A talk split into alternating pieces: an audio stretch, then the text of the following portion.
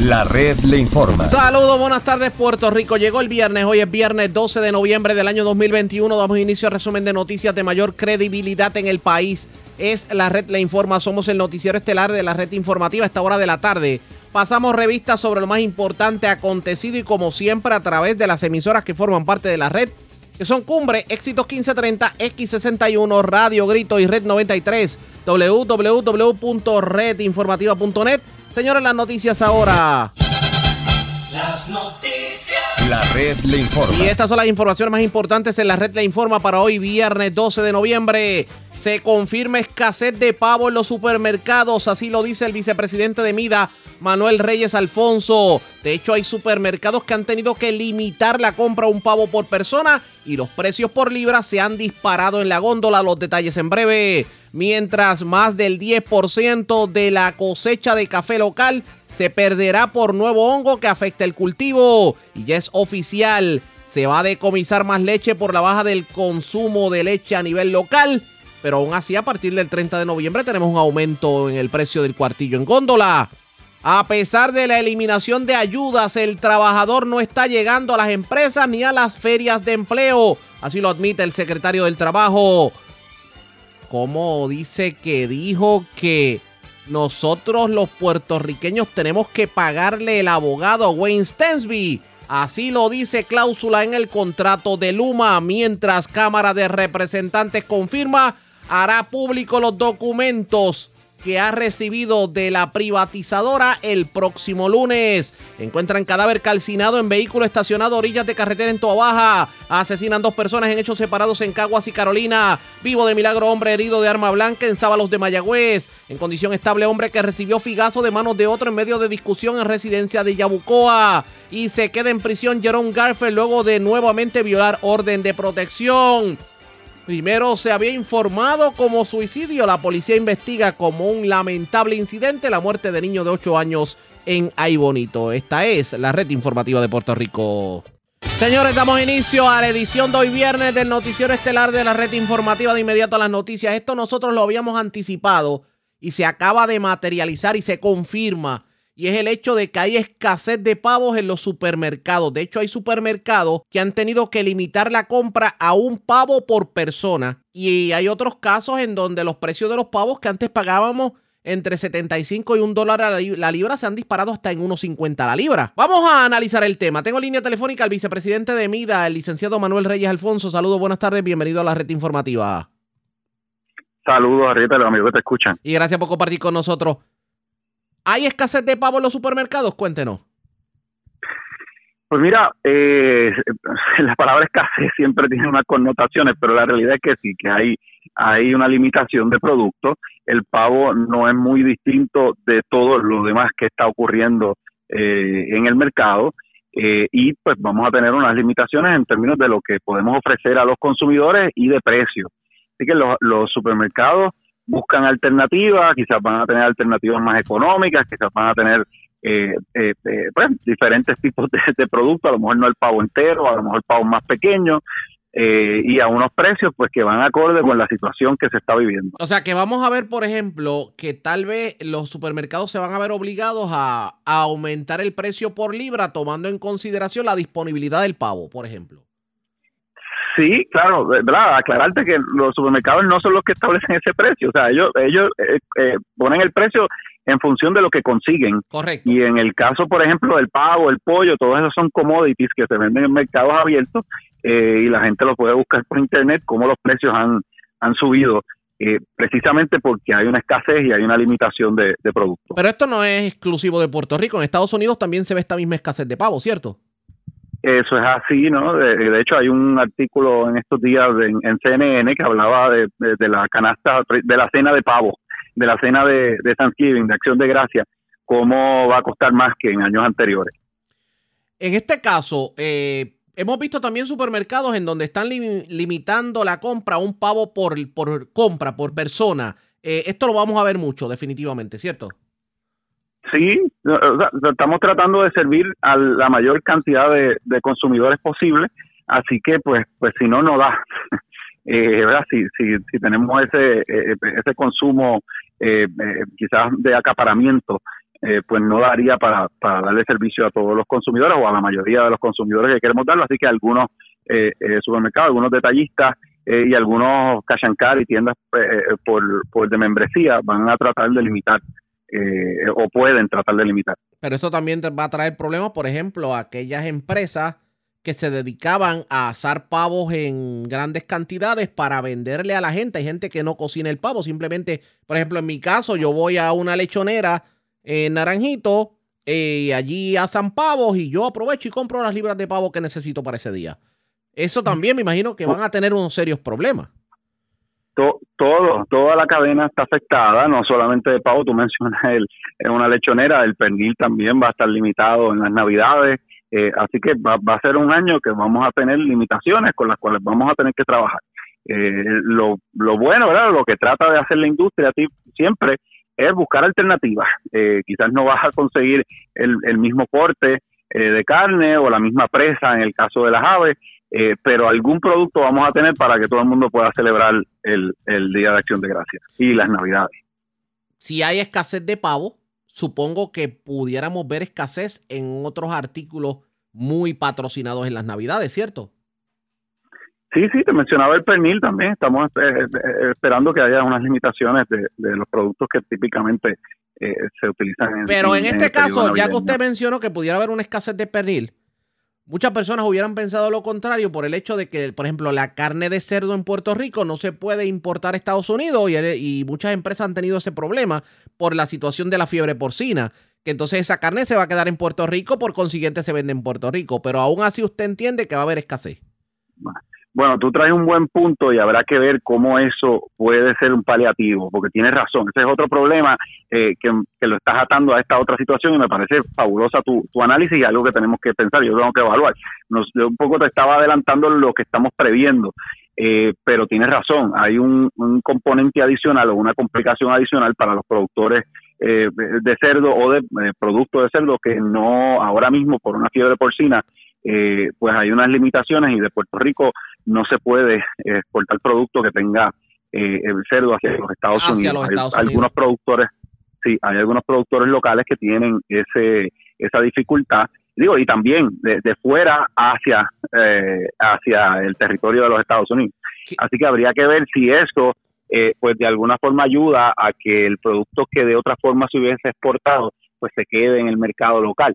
Yo sé que eh, porque tenemos un socio que exporta eh, productos que tienen contenido de cerdo, que típicamente exporta mucho en el periodo navideño, que está preocupado y está haciendo las gestiones para tratar de que le permitan hacer esas exportaciones y no perder las ventas que usualmente hacen en Navidad en los Estados Unidos. y, y como tú dices, pues si, si eso no ocurre, pues quizás tenga eh, o, trate de dejar el, el producto o mercadearlo localmente. Eh, pero ese escenario, pues la realidad es que no lo he analizado. Ellos yo sé que están tratando todavía de conseguir un permiso para exportar. Aparte del pernil, aparte del pavo, eh, hay otro artículo no, que no se produzca en Puerto Rico, que, se dependa de la importación, que tal vez haya algún tipo de limitación para esta Navidad. Pues eh, eh, Puerto Rico tiene la virtud de que tenemos un poder adquisitivo eh, importante comparativamente y eso pues nos permite ser un, buen comprador para muchos de estos productores y con eso lo que me refiero es que vamos a poder conseguir productos pero pues los precios va a ser el, el, quizás el problema fundamental.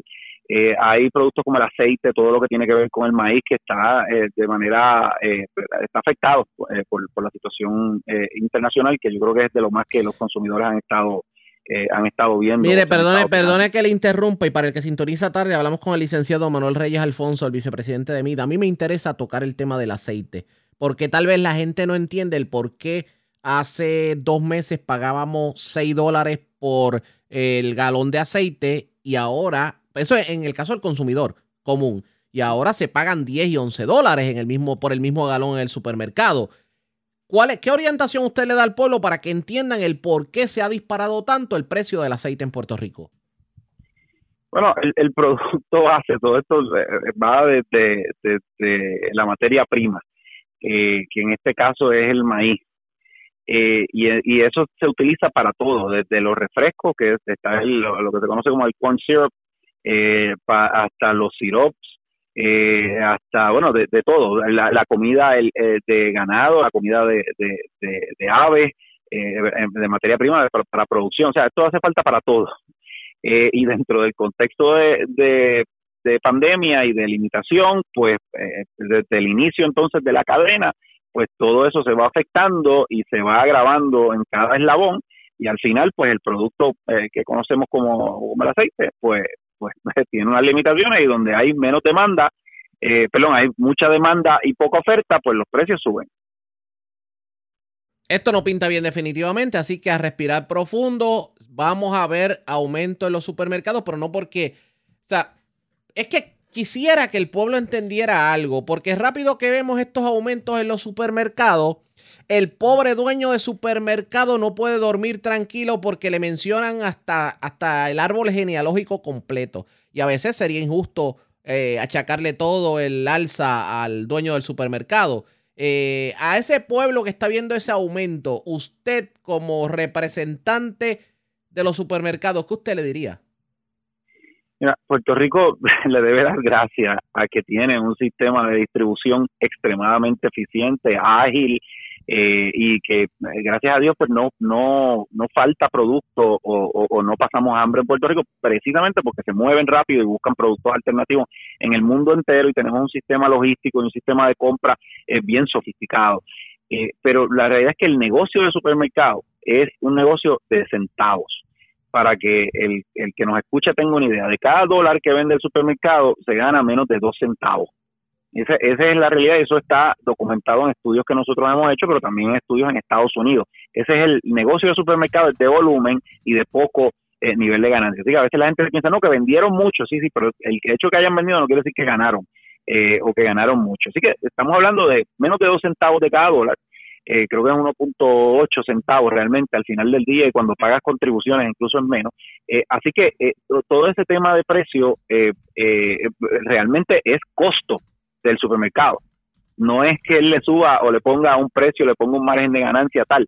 Ese es el costo de, de adquirir los productos transportarlos, que todos sabemos cómo está el sistema de transporte, eh, los costos adicionales que añade eh, desgraciadamente el gobierno local eh, y al final del día pues todo eso va a precio. Yo lo otro que aprovecho que me das esta oportunidad es para que la gente esté consciente de que cuando nosotros gritamos y nos quejamos por algo, que la gente entienda por qué lo estamos haciendo eh, nosotros no es que querramos que, eh, pues, que los camioneros cobren, eh, eh no, no, cobren o que, o que no, tengan no hayan beneficios laborales o que no haya seguridad en el país cuando nos quejamos porque están cobrando por la inspección de furgones. El, el planteamiento que siempre hacemos es que todo eso añade costo que va al consumidor y usted los está pagando. Así que toda, que la gente escuche bien, cada vez que nosotros, cada vez que Mida grita con algo, es algo que le va a afectar como consumidor eh, si de alguna forma eh, eh, pues no, no, no nos escuchan.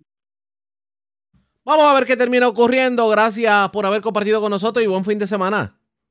A tus órdenes, Como siempre, el licenciado Manuel Reyes Alfonso, el vicepresidente de MIDA, ya está confirmado. Hay una escasez de pavo en Puerto Rico, hay limitación en cuanto al pavo y lo va a conseguir más caro Así que en, esta, en este día de acción de gracias que se acerca en las próximas semanas, la, el dar gracias como que le va a costar muy caro a muchos de los puertorriqueños. Presentamos las condiciones del tiempo para hoy. Hoy viernes, se espera que aguaceros se desarrollen sobre sectores del oeste. Se espera que las temperaturas altas alcancen los bajos 90 grados a través de áreas costeras y los medios, 70 grados a través de áreas más altas a través de las aguas regionales. Una marejada del norte de periodo largo y un aumento en los vientos alisios causará oleaje de picado a peligroso fluctuando entre 5 y 8 pies, principalmente a través de las aguas del Atlántico y los pasajes del Caribe. El viento fluctuará de 15 a 20 nudos del este a noreste. Existe un riesgo alto de corrientes marinas para las playas orientadas hacia el norte de Puerto Rico y Culebra. Además, Existe una advertencia de resacas fuertes en efecto para las playas del norte de Puerto Rico y Culebra. Hasta esta tarde, el oleaje picado y un riesgo alto de corrientes marinas continuará durante el fin de semana. En la red informativa de Puerto Rico, este fue el informe del tiempo. La red le informa. Señores, regresamos a la red le informa. Somos el noticiero estelar de la red informativa edición de hoy viernes. Gracias por compartir con nosotros. Ya escucharon ustedes lo que tiene que ver con la escasez de pavo que se va a estar enfrentando. O sea, ya se vive en Puerto Rico, según lo admite el vicepresidente de Mida, Manuel Reyes Alfonso. Unas navidades sin... Ah, y sobre todo que confirma, adelanta que pudiera haber una una escasez de pernil a pesar de que, por ejemplo, la carne de cerdo de Puerto Rico no se puede exportar por la situación de la fiebre porcina y las limitaciones que está imponiendo Estados Unidos. Pero claro, una Navidad sin viandas no es Navidad. Y, claro, en los fríos de la Navidad, un cafecito es lo importante, pero ¿qué está pasando con el café? Porque hoy se confirma que el 10% de la cosecha pudiera perderse por la transnosis. Y la pregunta es, ¿el Departamento de Agricultura está haciendo digamos, efectivo a la hora de trabajar lo que tiene que ver con este hongo que afecta a la cosecha. No solamente eso. Como le decíamos ayer en el noticiero, no se descarta el decomiso nuevamente de leche porque la gente no está consumiendo leche fresca, o por lo menos en la cantidad que se consumía antes. Y, y, en estos días hubo una vista ocular en una de las procesadoras de leche en donde se evidenció precisamente la situación. El presidente de la Comisión de Agricultura de la Cámara, Jorge Alfredo Rivera Segarra, que de hecho ha estado como, como el tren del mandado de tanto trabajo. Lo tengo en línea telefónica. Saludos, buenas tardes, bienvenido a la red informativa. Buenas tardes, buenas tardes, Arriaga, a todo el pueblo puertorriqueño que nos puede escuchar. Gracias por compartir con nosotros. Quiero empezar con el café, porque la primera persona en este país que levantó la voz de alerta sobre este hongo, aparte de obviamente lo, los caficultores, fue usted como presidente de la Comisión de Agricultura y usted hizo un pedido en ese entonces al Departamento de Agricultura. Le pregunto, ¿entiende usted que el Departamento de Agricultura o que se está trabajando aquí en Puerto Rico la situación de este hongo que afecta al café de la manera correcta? Pues mira, este, como bien tú dices, nosotros fuimos los primeros que levantamos la bandera este, responsablemente en cuestión de poder nosotros cuando nos enteramos del nuevo hongo y, rápido activamos nuestra comisión que estamos trabajando diligentemente y tenemos las manos llenas, realmente demasiado trabajo, muchas investigaciones y nos alegramos por eso porque estamos haciendo lo correcto.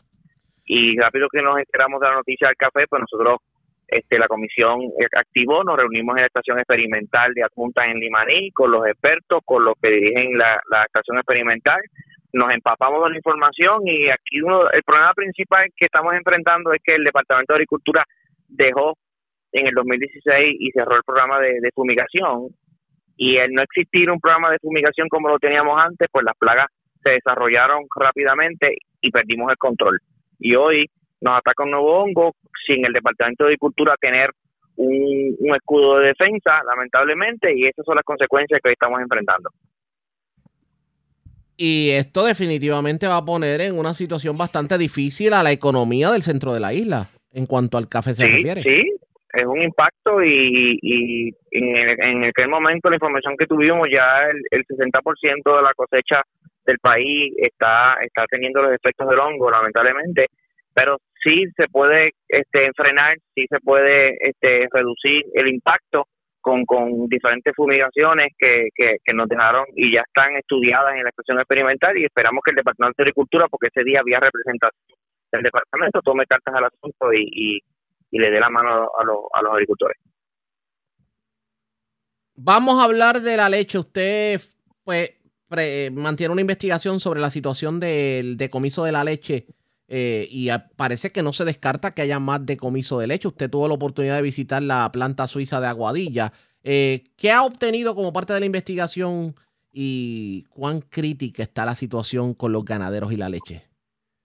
Sí, mira, nosotros fuimos, este, tuvimos la oportunidad de ir a Aguadilla el, el martes o miércoles, si no me equivoco, este, y visitamos, esta es la segunda, Suiza la segunda procesadora que visitamos y la visitamos porque estaba en su acostumbrada este mantenimiento que dan durante el año y aprovechamos verdad que no que no estaba trabajando en sus funciones para empaparnos de lo que estaba sucediendo y allí pues nos pudimos dar cuenta verdad de que, que, que la, los, los cambios son para mejorar y, y entonces primero fuimos a Índula y aquí hay un factor común que es que no no se está consumiendo la leche que se consumía antes el efecto del huracán María, al no tener servicio eléctrico, pues hizo un switch en la gente en, comprar y utilizar lo que nosotros conocemos como la leche de cajita, pues por las condiciones obvias, ¿verdad? Que no había luz, duraba más, etcétera, etcétera.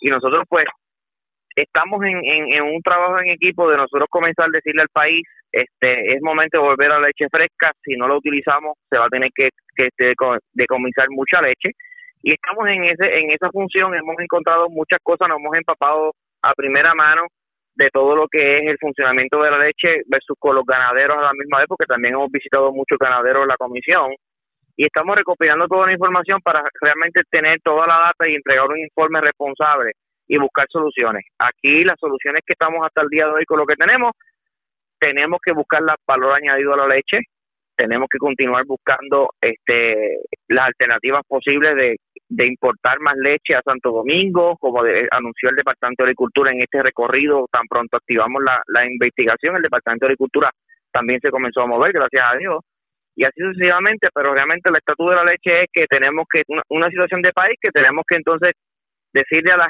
nuestra gente que tenemos que volver a tomar leche fresca.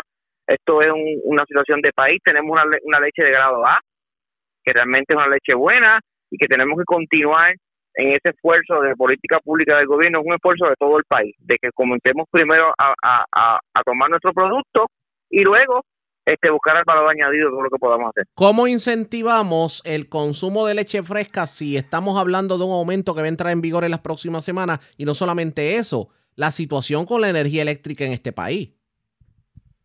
Sí, eh, son, son, son situaciones que yo llamo la tormenta perfecta para que no se pueda consumir la, leche fresca. Lamentablemente, como tú bien dices, el aumento más la interrupción del servicio eléctrico de Luma, que este servidor se cansó de advertir que iba a existir una crisis energética en la Comisión de Energía, pero son situaciones que tenemos que buscar todas las alternativas. El Departamento de Cultura tiene que tomar estas decisiones y tiene que tomar la iniciativa de buscar los incentivos, como tú, como tú bien dices, en medio de esta crisis, porque estamos en medio de una tormenta perfecta con muchas con muchas situaciones, pero es el momento de que los líderes tomen decisiones. Yo creo que estamos faltos Departamento de Cultura, es el momento de tomar acción, de moverse, porque yo estoy seguro y la gente puede estar seguro, los agricultores que me siguen, que la Comisión de Agricultura está haciendo mucho trabajo, está sacando la cara y realmente estamos cumpliendo con nuestra responsabilidad. Vamos a ver qué termina ocurriendo en este sentido. Me parece en otro tema que usted tiene una buena noticia para los agricultores del centro, sobre todo con este incentivo que le llamaban el regrow, el, que había una, una problemática, los incentivos no estaban llegando a los agricultores eh, de manera correcta o a tiempo y algo se logró como parte de, de su intervención como legislador. Cuéntenos. Sí, este, nuestros agricultores deben tener la buena y la tranquilidad por el momento de que nosotros logramos con nuestras investigaciones quitarle a Río al fideicomiso y, y el Departamento de Vivienda firmó un acuerdo con el Departamento de Agricultura que era el primor, era lo que se tenía que hacer desde un principio porque el Departamento de Agricultura es que tiene el conocimiento, tiene la información, el recurso humano para bregar con nuestros agricultores y lo conocen de primera mano en cada región de nuestro país hay una oficina de agricultura que está más cerca de nuestros agricultores y gracias a Dios se firmó ese, acuerdo de rigor con agricultura con un contrato de 30 millones para comenzar rápidamente a que ese dinero llegue a nuestros agricultores donde tiene que llegar. Va, o enhorabuena, definitivamente, como cuántos agricultores se benefician con este incentivo. Bueno, estamos hablando de que ahora mismo hay 1.800 y pico de solicitudes. Se supone que cada uno de los agricultores con sus excepciones, ¿verdad? Que otras que uno no puedan cualificar o no, pero las, todas, las, todas las solicitudes que están hoy deben recibir ayuda de Rigo, que es lo que nosotros esperamos. Enhorabuena. Bueno, representante, eh, le damos espacio para que descanse. Sabemos que obviamente eh, el final de la sesión ha estado bastante intenso y sobre todo... Y, este, y este servidor, este, la mayoría de todas las sesiones las está presidiendo hasta desde el principio hasta el final y eso es lo digo con mucho orgullo porque la montaña tiene a un representante que está trabajando fuertemente en trabajo, no solamente en la calle, sino también en lo legislativo y, dando el frente en la Cámara de Representantes por el bien de nuestro país. Gracias por compartir con nosotros. Buen fin de semana. Gracias, Ariana. El representante Jorge Alfredo Rivera Segarra, enhorabuena de que estos incentivos lleguen a los agricultores como tienen que llegar. Pero claro, hay una situación que obviamente hay que continuar eh, dándole seguimiento y es lo que tiene que ver con este hongo que afecta al café. Nosotros vamos a hacer una pausa y cuando regresemos, señores, a pesar de que las ayudas se eliminaron, ya el PUA no existe, etcétera, etcétera, y a pesar de que hay algunas empresas que han tratado de, digamos, tirar al medio ofertas atractivas de empleo, la empleomanía no está llegando. Hablamos con el secretario del Departamento del Trabajo luego de la pausa. Regresamos en breve en esta edición de hoy viernes del Noticiero Estelar de la Red Informativa. La red le informa. Señores, regresamos a la red le informa, el noticiero estelar de la red informativa. Gracias por compartir con nosotros. ¿Cómo uno explica que las ayudas hayan desaparecido PUA y todas las ayudas que había en medio de la pandemia. Sin embargo, la empleomanía no está regresando a las plazas de trabajo. Cada vez vemos las ferias de empleo vacías y son pocos los que asisten a ellas para tal vez insertarse en el mercado laboral. Pues vamos a analizar el punto. Ayola Virella de Metro tuvo la oportunidad de hablar con el secretario del Departamento del Trabajo, Carlos Rivera Santiago, y habló sobre eso, también habló sobre el bono de Navidad. Porque este, este es el periodo de tiempo en donde los patronos que no pueden pagar o no quieren pagar el bono hacen la solicitud al Departamento del Trabajo. ¿Cuántos patronos ya habrán hecho la solicitud y tomando en consideración que muchos de ellos van a alegar que han tenido problemas a raíz de la pandemia? Vamos a escuchar lo que tuvo que decir en funcionario en entrevista con patronos tratando de reclutar y todavía vemos muchas ofertas agresivas de salario. Eh, el hecho de que por un lado está esa realidad aún ahí latente, pero por otro tenemos al sector privado diciendo que no se puede tocar la reforma laboral, que no se puede hablar de beneficios como el pago de horas extras. ¿No es eso un mensaje contradictorio cuando necesitan trabajadores, pero entonces quieren trabajadores con condiciones más precarias? Bueno, yo creo que hay que buscar la razonabilidad en, todo esto. Ciertamente hay empresas que han podido de alguna manera, eh, a través de distintas ofertas, atraer a esas personas para comenzar a trabajar. Sin embargo, cada condición económica de cada uno de estos empresarios ha variado. Hay empresas donde han tenido eh, ganancias en la pandemia, hay empresas donde eh, algunas de ellas han cerrado. Así que tenemos que también ser cuidadosos porque todavía estamos en un momento de emergencia, pero si algo es definitivo es que la única manera en que se va a atraer personas al mercado laboral es aquel que dé una mejor oferta de condiciones de trabajo y de beneficio. Y el empleado o el trabajador allá afuera está buscando quién es el patrono que le da los mejores beneficios y las mejores condiciones. Y ese que logre dar esas mejores condiciones va a lograr reclutar y va a lograr, conseguir la mano de obra. En, en el tema de la reforma laboral en la legislatura, entiendo que se habían estado haciendo unas negociaciones, había un comité de conferencia para llegar a una legislación que, que fuese eh, que lograra la aprobación. ¿Usted como secretario del Trabajo ha sido consultado por la legislatura? Bueno, nosotros hemos con el Ejecutivo mayormente, sí hemos con el, con el, equipo del, del, gobernador, así que en ese sentido el gobernador ya ha expresado eh, en que estaría a en la disposición de él de firmar eh, una reforma laboral. Y primero, lo que era el, el, periodo probatorio, los seis meses, el gobernador entiende que ser seis meses es más que razonable. Lo que tiene que ver con el bono de Navidad, eh, no tendría ningún reparo, ya que hay un mecanismo de exención. Eh, y donde habría quizás alguna situación eh, de controversia sería lo que era la paga doble y lo que tiene que ver con la mesada, por lo que expliqué, porque cada em, empresario tiene una condición de, económica distinta. Sin embargo, aquel que sí pueda pagar doble, triple o una cantidad mayor, definitivamente va a estar en mejor posición de poder reclutar. Entiendo que el gobernador tenía un grupo multisectorial que estaba también trabajando con este tema, ¿correcto? Bueno, realmente eh, cuando se estuvo trabajando salario mínimo, eh, hay un comité para salario mínimo, se discutió ahí lo que era reforma laboral de manera informal, pero el comité como tal estuvo eh, hablando de salario mínimo y sí logramos entonces intercambiar las ideas o el parecer del sector privado y del sector laboral sobre lo que tiene que ver con la reforma. Y no hay ese tema de la paga doble, por ejemplo, en los domingos, los días feriados, eso es un tema inamovible por parte del Ejecutivo, esa objeción. Bueno, por lo menos lo que ha mencionado el Ejecutivo es que primero tenemos que ver finalmente cómo que se aprueba. Eh, hay que ver la razonabilidad en todo esto. Aquí la mayor preocupación es el pequeño y mediano comerciante. Comúnmente hablamos a, veces de este tipo de medidas, pensamos en las multinacionales. Esa usualmente no tiene ningún problema en pagarlo. Estamos hablando de ese puertorriqueño o puertorriqueña que tiene su colmado, eh, su negocio pequeño eh, y que entonces se pudiese ver perjudicado y que, como indiqué, no es la misma situación económica de este pequeño comerciante a quizás a una multinacional. Claro. Eh, hablando de otro tema, estamos ya bien cerquita de las Navidades, de hecho los árboles de Navidad ya están puestos por ahí por todos lados. Eh, el bono de Navidad, la gente siempre está muy pendiente a esto. De hecho, aquí en Metro, una de las notas más leídas es cuando se publica el listado de los patronos. ¿Hasta cuándo tienen los patronos para solicitar la exención del pago del bono? La extensión por virtud de ley es hasta el 30 de noviembre. Eh, eh, tiene que entregarse en nuestras oficinas de verdad, de manera presencial, entregar los documentos, que siempre tiene que tener un estudio, un CPA, ¿verdad? Compilado, donde está certificando la situación económica de la empresa y cumplir con toda la información o los documentos que se requieren. Pueden acudir a nuestra página de internet www.trabajo.pr.gov. Ahí el patrón entonces tiene toda la información, pero tiene que radicarlo el 30 de noviembre aquel patrono que no pida exención está obligado a pagar el bono de Navidad que siempre se tiene que pagar en o antes del 15 de diciembre. Y al momento, si tiene el dato, ¿cuántos patronos han solicitado la exención?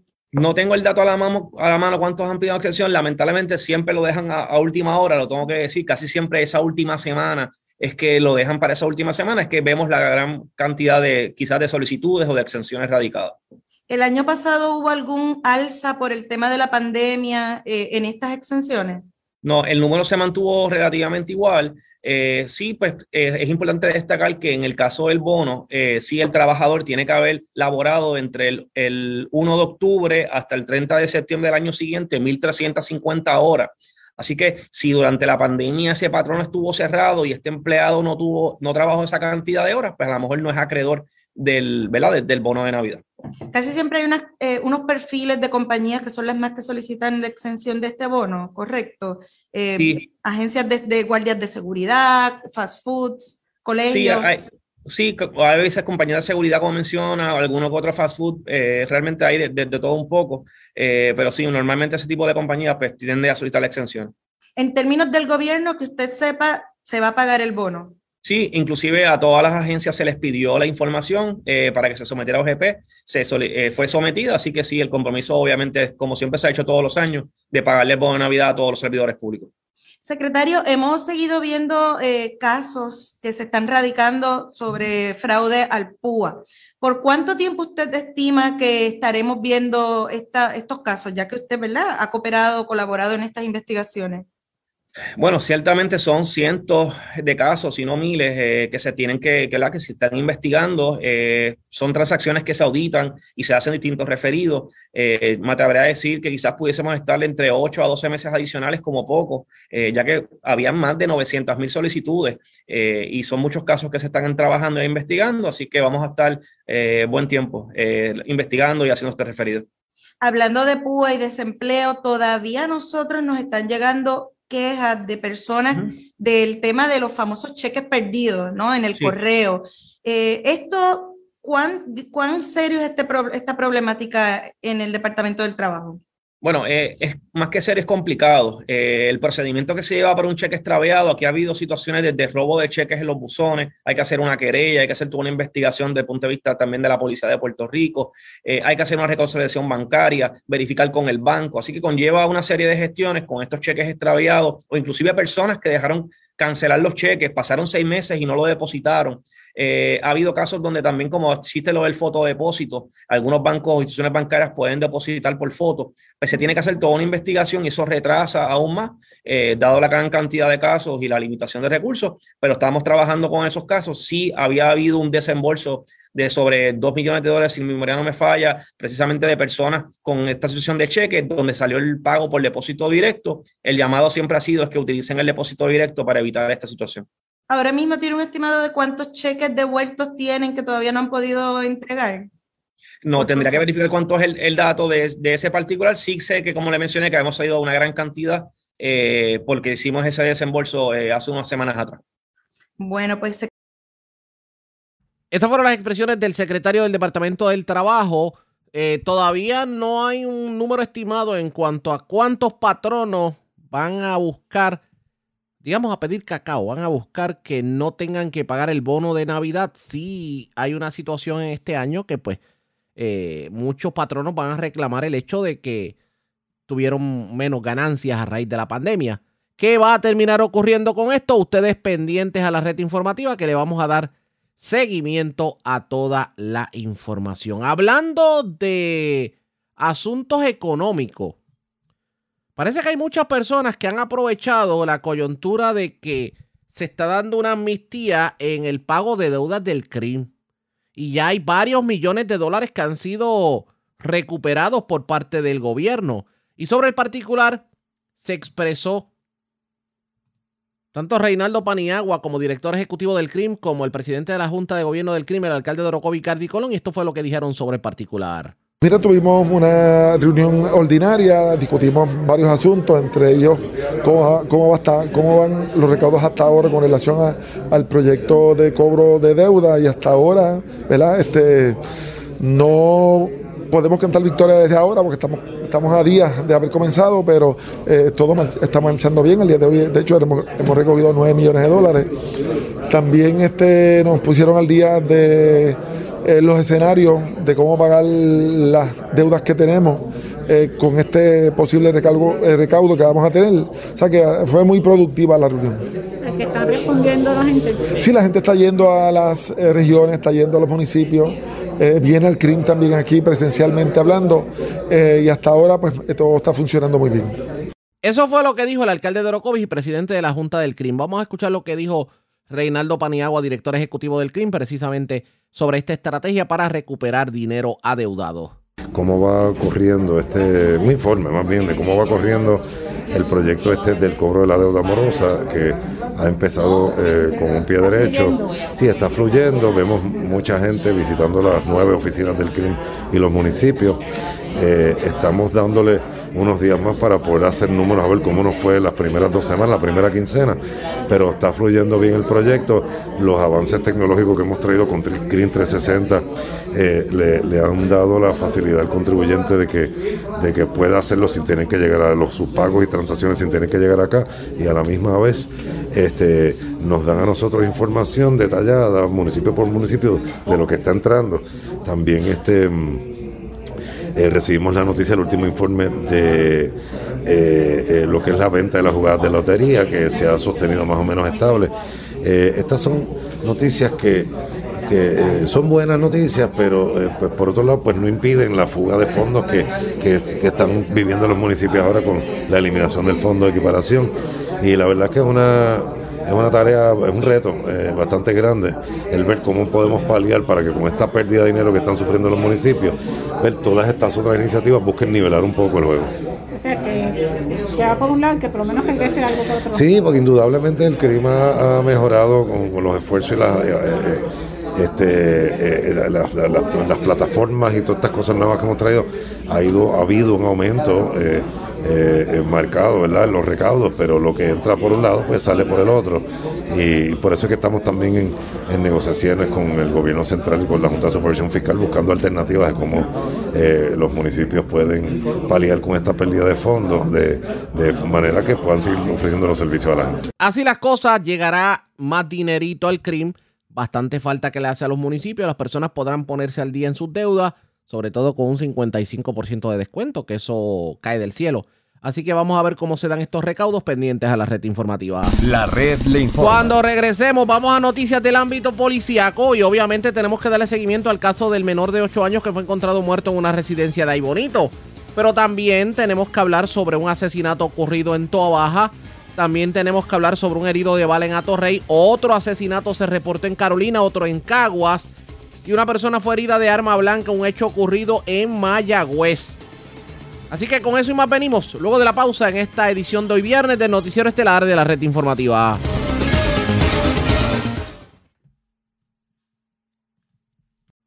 La red le informa. Señores, regresamos a la red le informa. Somos el noticiero estelar de la red informativa edición de hoy viernes. Gracias por compartir con nosotros. Vamos a noticias del ámbito policiaco. Y tenemos que darle seguimiento a una información que presentamos en la tarde de ayer Aunque obviamente según pasa el tiempo y pues fluye la investigación, pues surgen otros ángulos y hablamos de la muerte de un niño de 8 años en una residencia de Bonito. Al, al principio se había teorizado como que se trataba de un suicidio, ahora se investiga como una muerte accidental, aunque no se descarta tampoco la teoría del suicidio, pero se abre la ventana a otras posibilidades. Y la información la tiene Widalis Rivera Luna, oficial de prensa de la policía en Bonito. Saludos, buenas tardes. Saludos, buenas tardes. Agentes adscritos al Distrito Policíaco de Bonito investigaron la muerte de un menor de 8 años reportado en hora de la tarde de ayer en la organización Colimbo de San Francisco en Aybonito. Según información preliminar, una llamada a través del sistema de emergencia 911 alertó a las autoridades de un caso médico en el mencionado lugar. Al llegar los agentes a la escena encontraron un menor muerto, el cual fue identificado como Pedro Alejandro Corón Beringeli, de 8 años de edad. Preliminarmente se informó que este se privó de la vida, pero en el desarrollo de la investigación que llevan a cabo el agente Arnold García, adscrito a la División de Homicidios del Cuerpo de Investigaciones Criminales del CSD Bonito, junto a la fiscal Nanette Benítez, se investiga como la muerte sin causa determinada de un menor de 8 años. El cuerpo del menor fue trasladado al Instituto de Ciencias Forenses en Río Piedra para la prueba correspondiente y se continúa con la investigación correspondiente. Buenas tardes. Y buenas tardes para usted también. Gracias, era Huidalis Rivera Luna, oficial de prensa de la policía en Aybonito. Del centro vamos a la zona metropolitana porque el cadáver de un hombre calcinado fue encontrado en el interior de un vehículo en la carretera 854, sector Medialuna de Toa Baja. Además, vivo de milagro se encuentra un hombre que fue herido de bala en un hecho ocurrido en la avenida Barbosa frente a la barriada Bitumul en Atorrey.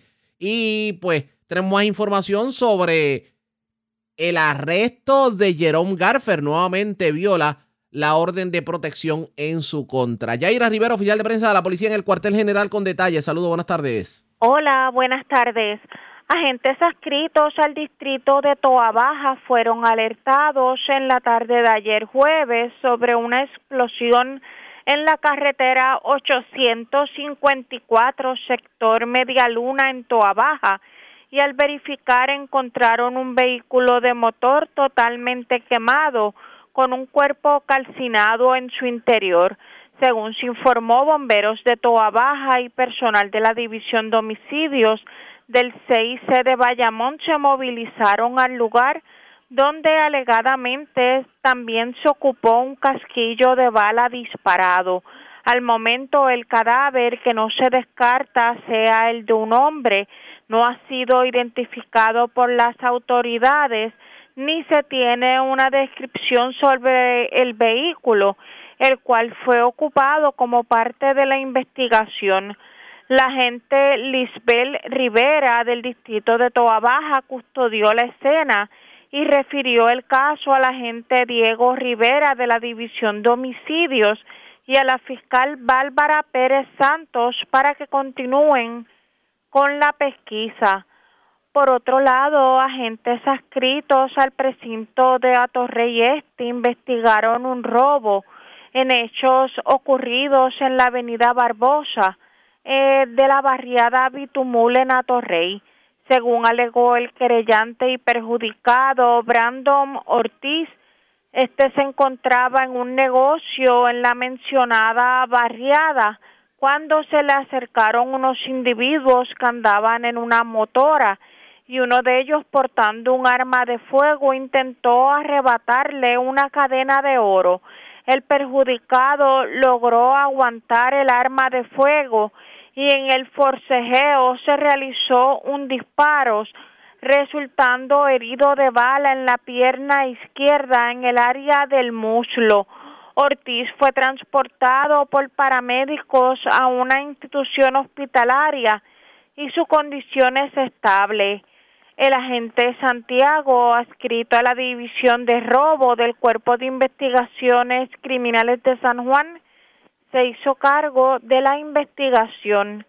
En otras notas policíacas, agentes adscritos a la División de Violencia Doméstica de San Juan radicaron cargos por el artículo 2.8 de violación a la orden de protección de la ley 54 a Jerome L. Garfield Crowley, de 47 años y vecino de San Juan.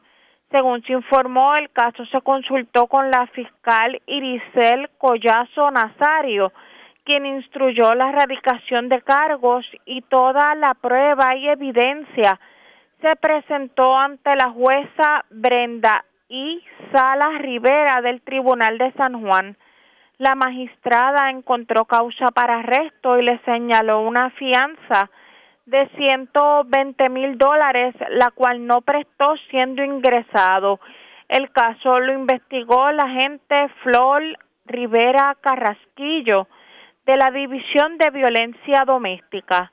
Esto sería todo en Noticias Policíacas. Gracias por la información. Buenas tardes. Buenas tardes. Gracias, era Yaira Rivera, oficial de prensa de la policía en el cuartel general de la zona metropolitana. Vamos al este de Puerto Rico, porque en condición estable se encuentra un hombre que recibió un figazo de parte de otro en medio de una discusión esto ocurrió en Yabucoa y la información la tiene Marcos Rivera, oficial de prensa de la policía en Humacao. Saludos, buenas tardes. Sí, buenas tardes. Una agresión agravada se reportó en horas de la noche de ayer en una residencia ubicada en la urbanización Villa Recreo, en el pueblo de Yabucoa. Según se informó, el perjudicado Jan Jean-Pierre Maura Torres, de 49 años, sostuvo una discusión con Raúl Colón, de 63, y este lo agredió con objeto punzante en el lado derecho del cuello. Maura Torres recibió asistencia médica en el Hospital Menonita de Humacao el cual fue referido al Hospital Centro Médico de Río Piedra en condición estable.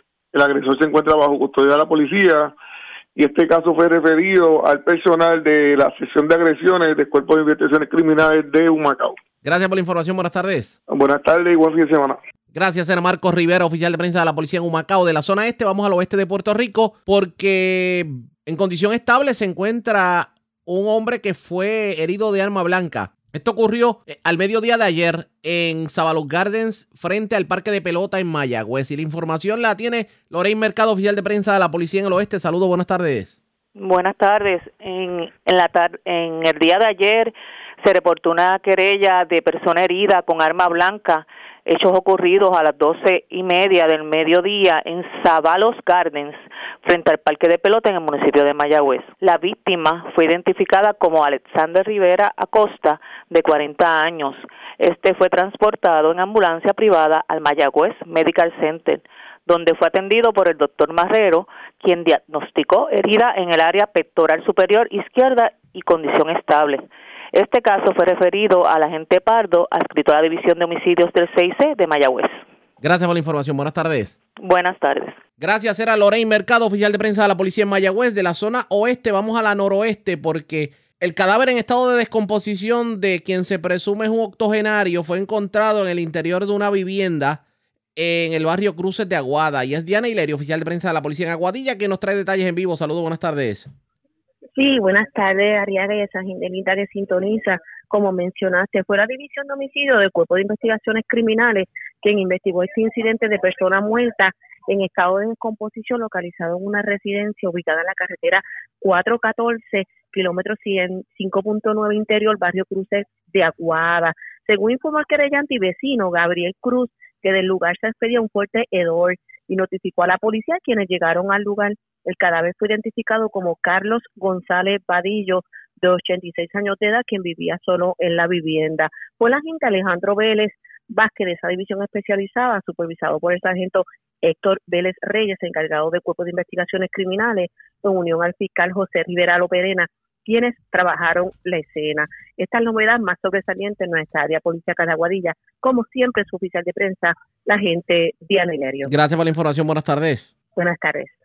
Gracias, era Yaritza Montalvo, oficial de prensa de la policía en Aguadilla. Del noroeste vamos al norte porque el cadáver en estado de descomposición de un hombre fue encontrado en una residencia del sector Alto El Cabro en Manatí. Además, dos personas fueron arrestadas. Una de ellas era buscada por violencia de género, pero fue arrestada esta persona acompañada de otra y tenían potentes armas en su poder. Wanda Vázquez, directora de la oficina de prensa de la policía en Arecibo, con detalles. Saludos, buenas tardes.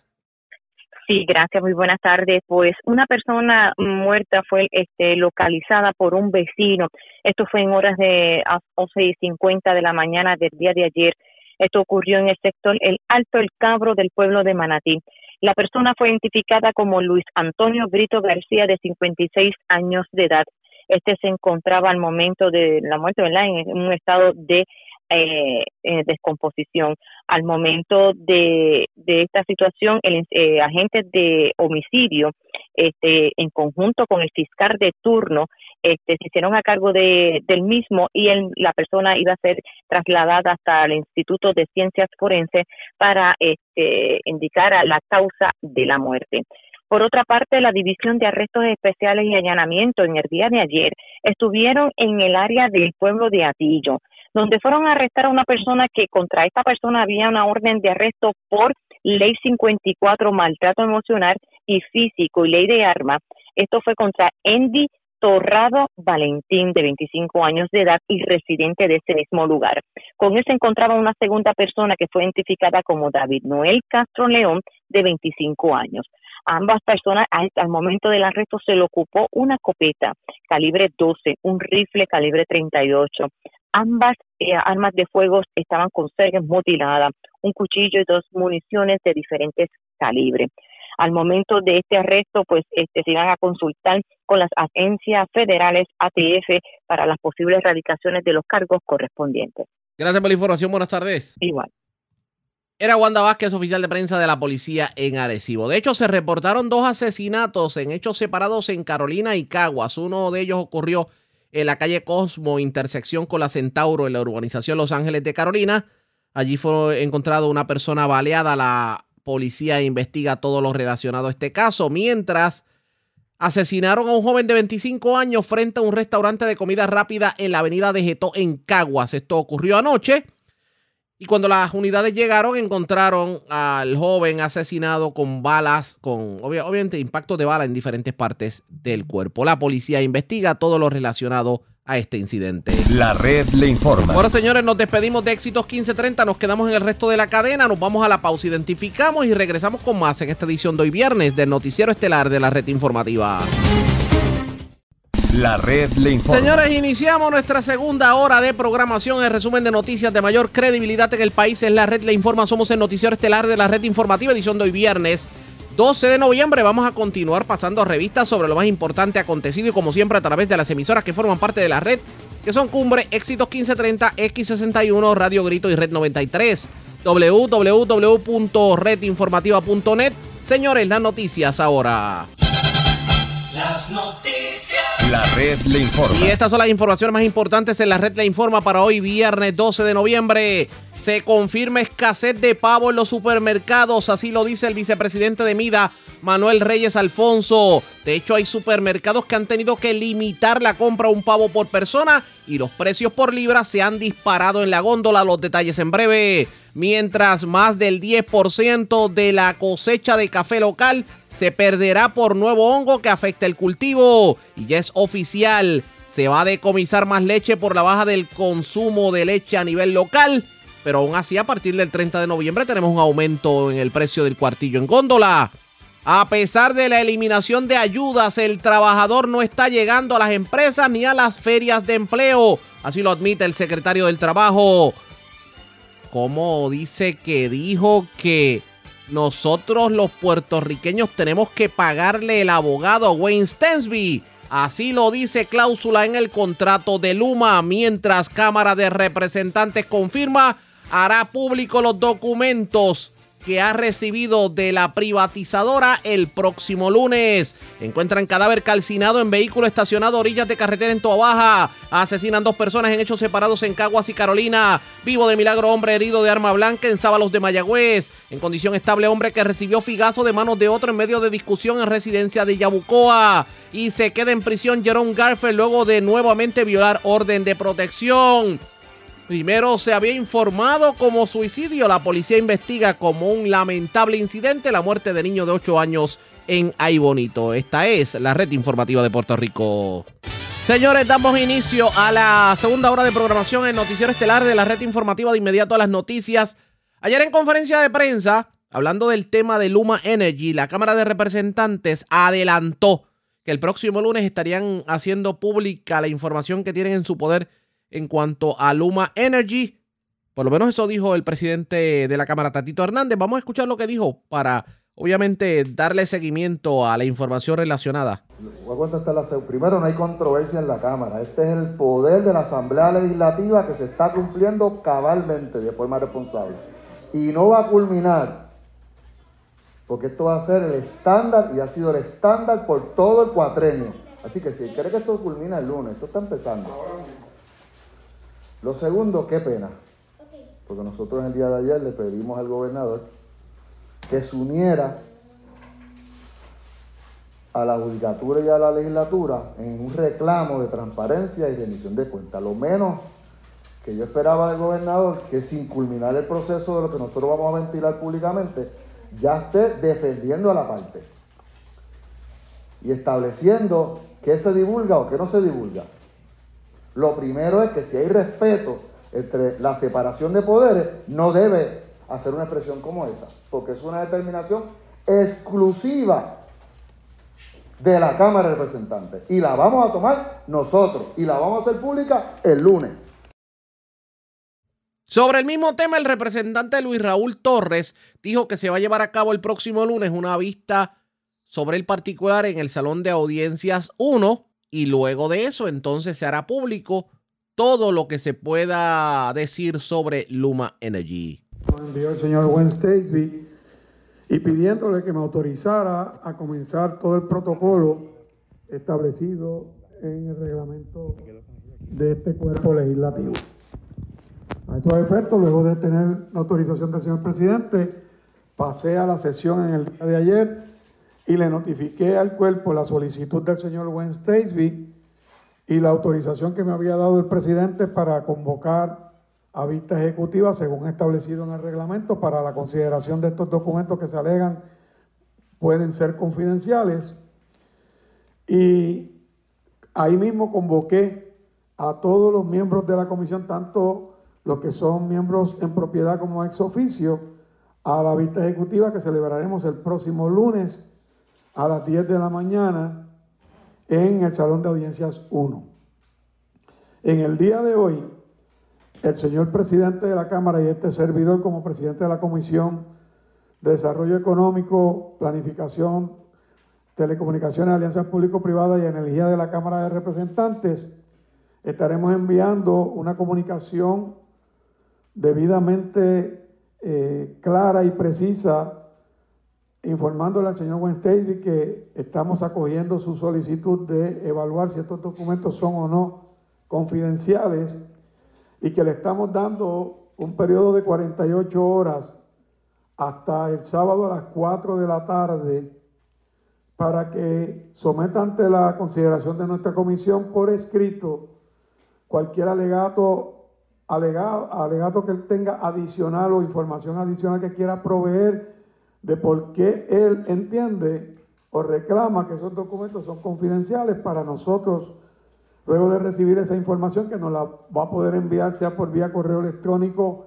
o por correspondencia directamente a nuestra comisión, donde vamos a estar el sábado aquí todo el día esperando esa comunicación para que esa información adicional que le envíe junto a las dos cartas originales serán presentadas a todos los miembros de la comisión el próximo lunes como parte de los reclamos de alegada confidencialidad de esos documentos que está haciendo el ingeniero Weinstein. El lunes, tan pronto lleguemos a la vista ejecutiva, lo primero que va a hacer este servidor es que vamos a tomarle juramento a todos los miembros de la comisión eh, para que entiendan, primero le vamos a explicar cuál es el protocolo que vamos a seguir allí y le vamos a dar un documento que se va a preparar de consulta legal que le hemos pedido a nuestro amigo el licenciado Jorge Martínez Luciano, que prepare clarificando lo que son documentos confidenciales y que es lo que aplicaría en caso de determinar que hay algunos documentos de esos que puedan ser confidenciales.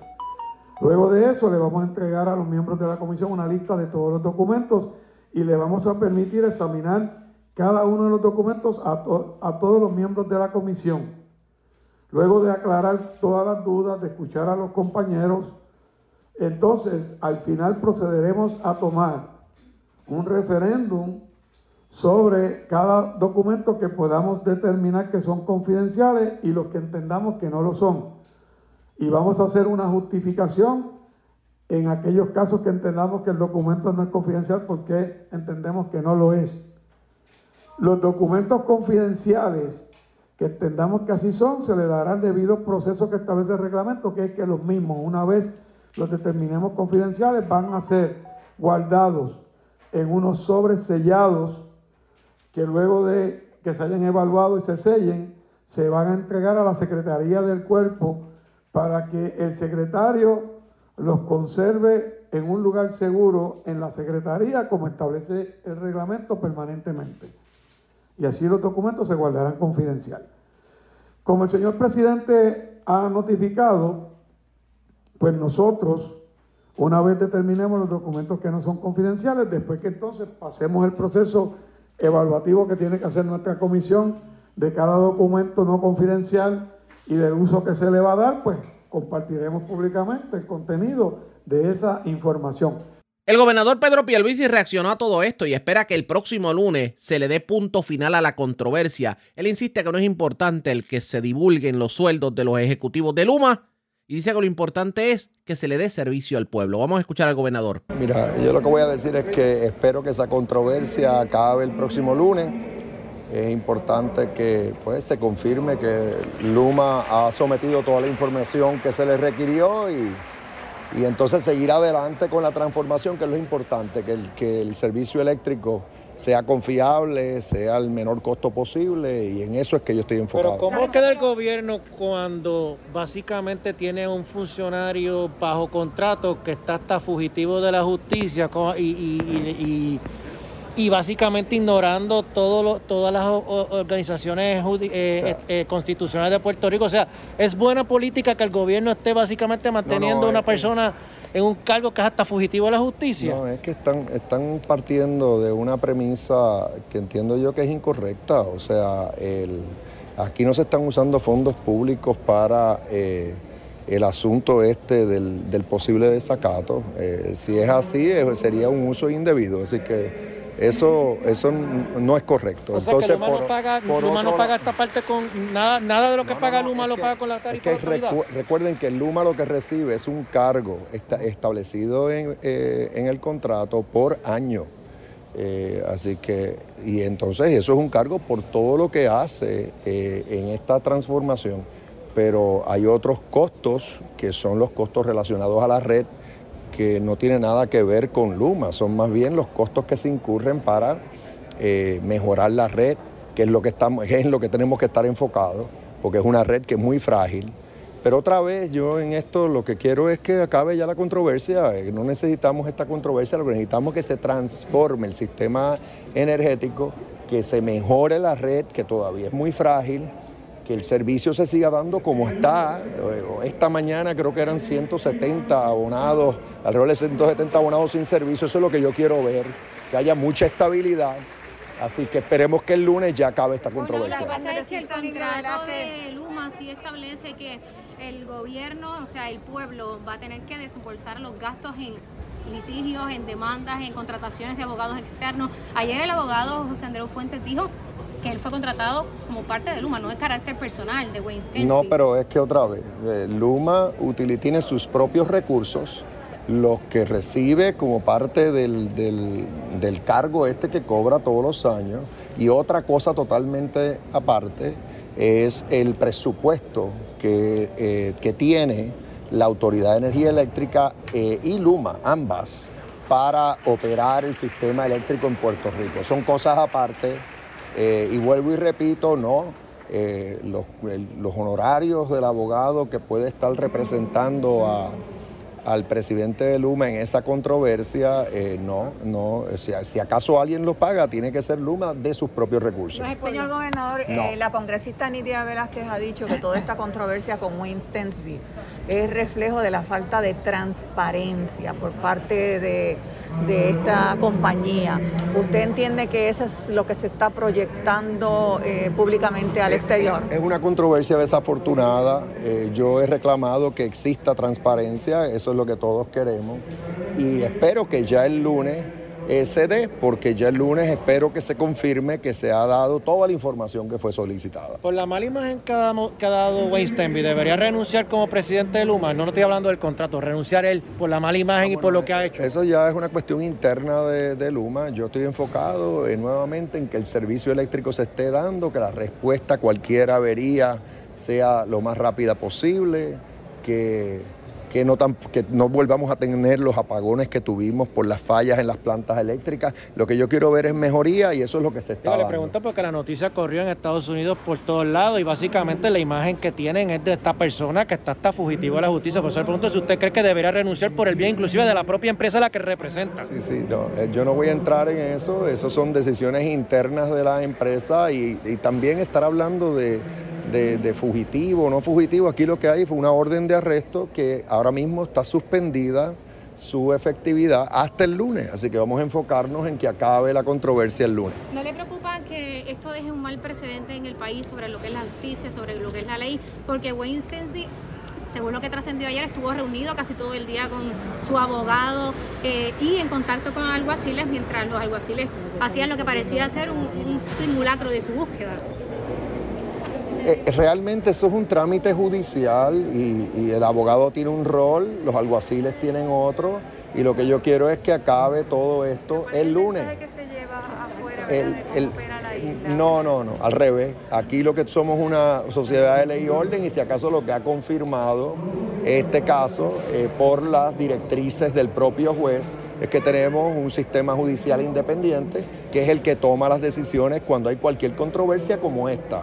Yo lo que quiero es dejar que esta controversia quede atrás para, y concentrarnos en lo importante, que es que se transforme el sistema eléctrico, que mejore, que sea uno más estable, resiliente y al menor costo posible. Durante toda esta controversia, señor gobernador, ¿en algún momento usted sostuvo alguna conversación con el señor Wayne Stensby, aunque haya sido por teléfono? Es que hay comunicación constante entre Luma y el gobierno de Puerto Rico. La secretaria de la gobernación preside el comité de timón que fiscaliza a Luma. El, director ejecutivo de las alianzas público-privadas es parte contratante. La, autoridad de las alianzas público-privadas firmó el contrato de Luma, así que también fiscaliza Luma. Josué Colón constantemente está en comunicación con Luma. Son tantas las personas que están en comunicación con Luma, porque realmente aquí estamos enfocados en transformar el sistema.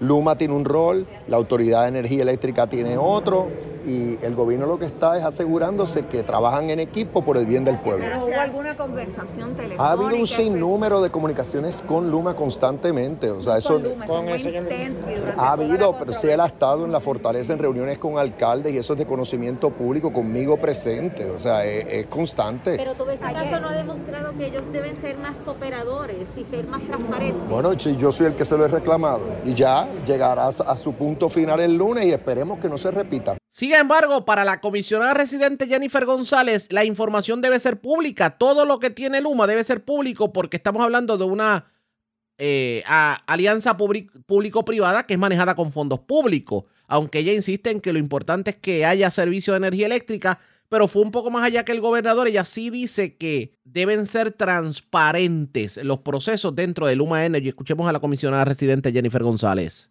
Yo creo que todo es relevante. Eh, yo creo que cuando tú haces un contrato eh, de fondos públicos, toda esa información al final del camino va a ser pública, ¿verdad? Por eso es que a nivel del Congreso eh, se han hecho muchísimas preguntas, ellos han entregado la información al Congreso, eso yo recibí esta semana, no voy a decir miles, cientos de páginas eh, del del gobierno de Puerto Rico, así que ya se entregaron allá, no sé por qué no se entregaron eh, aquí. Yo creo que la Asamblea Legislativa, yo fui presidente de la Cámara, tiene unas facultades en ley, el tribunal tiene unas facultades en ley, aquí nadie puede estar por encima de la ley, así que yo creo que tiene que ser más importante el servicio, que se atienda el que no haya interrupciones de servicio a tiempo, pero información relacionada a la función pública, a la función de contratación yo, yo no le veo eh, por qué haya que ocultarse esa información y por qué se hayan negado el entregarle. pública, la proyección pública. De la isla, de alguna manera. Mira, yo, yo creo que aquí también hay, hay muchas controversias eh, que, que, se salen de, de la proporción. En el Congreso se han hecho preguntas, nosotros hicimos preguntas, se nos entregaron y yo creo que lo más importante aquí es, vamos a tener luz, se nos va a interrumpir el servicio, eh, se va a modernizar, vamos a tener un, precio asequible. Eso para mí es lo más importante como ciudadana, ni siquiera como, como comisionada residente. Y yo creo que eso es lo que la gente quiere saber. Ahora, que se divulgue la información eh, de un contrato, yo, no le veo que eso le afecte eh, a nadie, porque si hay fondos públicos involucrados aquí, pues para mí toda esa información es pública. Pero la imagen que ha tenido Puerto Rico, inclusive Luma, lo que ha hecho, lo que ha hecho el presidente, o sea, ¿usted entiende que Wayne debería seguir siendo presidente? Mira, yo no, yo no, yo no voy a, es que yo no voy a entrar en la, aquí en una compañía privada eh, tiene en su directiva. Para mí como congresista, que se nos entregue la información. La información se nos entregó.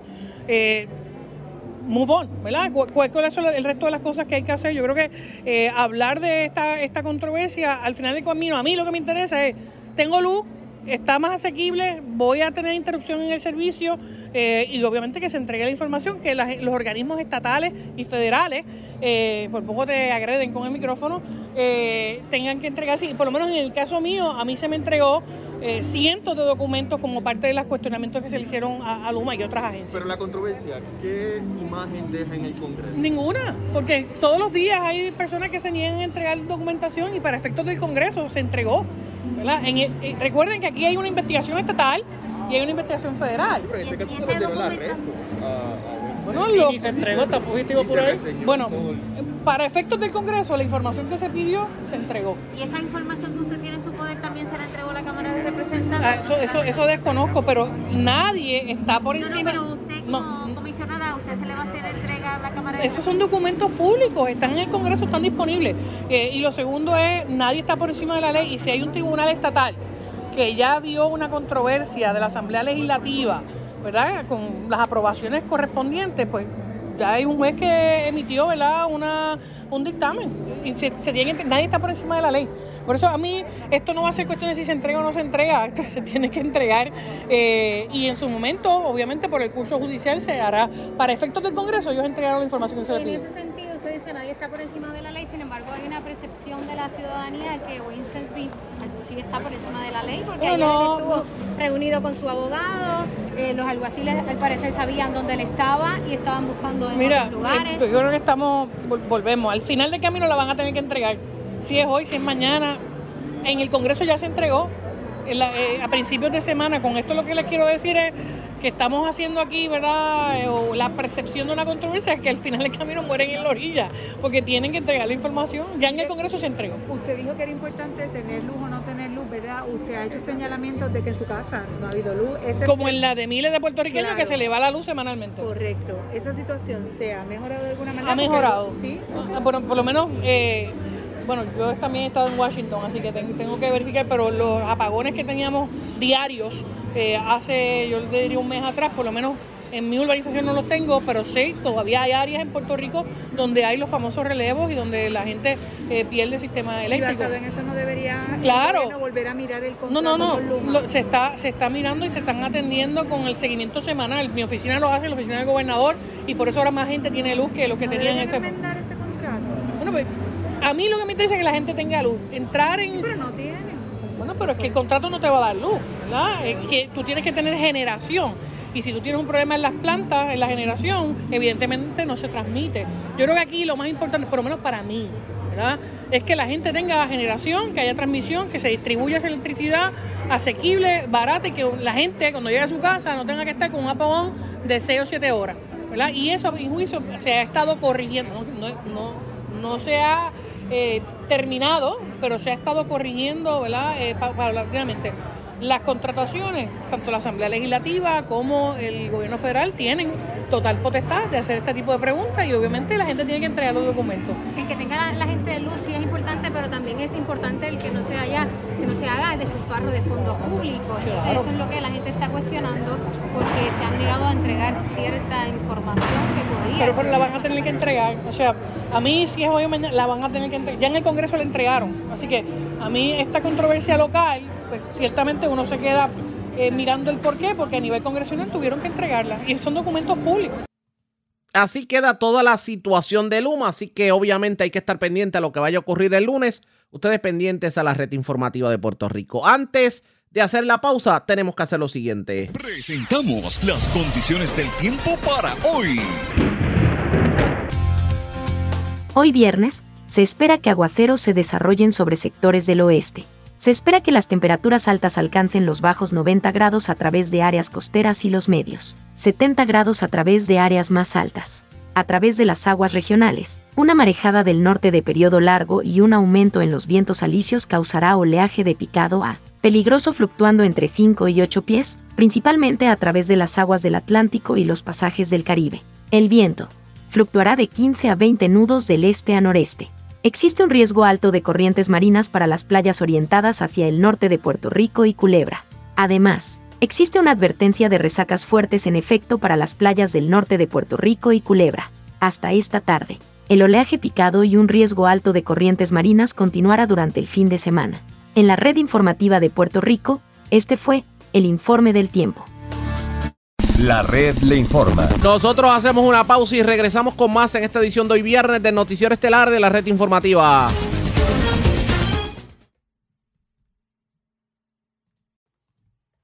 La red le informa. Señores, regresamos a la red le informa, el noticiero estelar de la red informativa, edición de hoy viernes. Gracias por compartir con nosotros la reforma universitaria se guindó en la legislatura de Puerto Rico anoche, que era el último día para la aprobación de medidas. Lo que uno no entiende es el por qué. Porque parecería, y voy a utilizar esta frase que usaba mucho el fenecido legislador Sergio Peña Clos, saca un culum non pillare. Parece que muchos decidieron poner pies en polvorosa y ni siquiera se reportaron por el Capitolio. Además de que, de que no eh, el senador eh, Gregorio tiene como que una puntería para, para ser protagonista en muchos de los casos. Esta vez parece que estaba enfermo y no pudo votar Gregorio Matías. ¿Cuán importante era que se aprobara la reforma universitaria, por ejemplo? Por otro lado, tampoco se aprobó un proyecto que buscaba crear un grupo para la auditoría de la deuda. Claro, lo que se cuestionaba era que fuera la Contralora la que dirigiera el grupo. Vamos a analizar todo esto. La licenciada María de Lourdes Guzmán en la línea telefónica. Saludos, buenas tardes, bienvenida a la red informativa. Saludos, muy buen día. Saludos a las personas que escuchan. Y gracias por compartir con nosotros. Comencemos con la reforma universitaria. ¿Qué importancia tenía la aprobación de una reforma universitaria en este periodo histórico? Bueno, importantísimo porque si por algo la universidad está donde está, además de, la situación eh, trágica que ha enfrentado con eh, la prevalencia de la Junta de Control Fiscal, es porque la Universidad de Puerto Rico, sus eh, altas esperas de liderato han estado siempre bajo el control de la politiquería, de los partidos políticos que se han turnado en el poder, entonces se han nombrado a las a los niveles de dirección de la universidad gente que en vez de responder a los intereses de la comunidad universitaria, a los intereses de la institución, que busquen realmente eh, que la, la universidad cumpla con su misión y visión, pues cumplan, por el contrario, con los objetivos del partido político en el poder. Y así, bueno, hemos visto presidencias nefastas como la de Ramón de la Torre, eh, presidencias de junta de síndicos nefastas como la de la como la de Igris Rivera, la que tuvimos recientemente dejado que decía que los recortes eran manejables y los recortes realmente estaban llevando a la universidad a su desmantelamiento. Así que es importante esta reforma universitaria porque la reforma universitaria lo que pretendía y lo que pretende, porque es obviamente una lucha que hay que seguir dando, es sacarle la gerencia, la gobernanza de la universidad de la mano a los politiqueros y devolvérsela o entregársela a la comunidad universitaria, es decir, a los docentes, a los no docentes y a los estudiantes, que son los que verdaderamente tienen un compromiso con la institución y no con ningún partido político. Y, y, y lamentablemente, bueno, pues hemos visto la, la tragedia que se dio ayer en el Senado, donde el propio presidente del Partido Popular está alineado con lo, lo, eh, la senadora Rodríguez Bebe, que no entiendo por qué tenía que votar en contra de la reforma universitaria, y otros senadores PNP que le votaron en contra. O sea, él se alineó con toda la gente que no es de su partido y los demás populares que votaron, votaron a favor de la reforma universitaria, que yo pienso que eso en alguna medida pone en entredicho el liderato de José Luis Dalmao, porque si todos los senadores de su partido votan en contra de lo que él de lo que él vota, pues algo está pasando ahí, ¿verdad? Este, así que bueno, es realmente trágico y el caso de Gregorio Matías, bueno, este señor es una caricatura, ¿no? Es una caricatura de legislador. Él ya sabemos lo que hizo con relación al plan de ajuste de deuda, que después que vociferó y se comía a los niños crudos, de que él iba a votarle en contra porque eso no garantizaba el retiro digno de los policías, allá fue a reunirse con Pierluisi, Pierluisi le hizo cuatro cuentos y él votó a favor y fue el voto decisivo.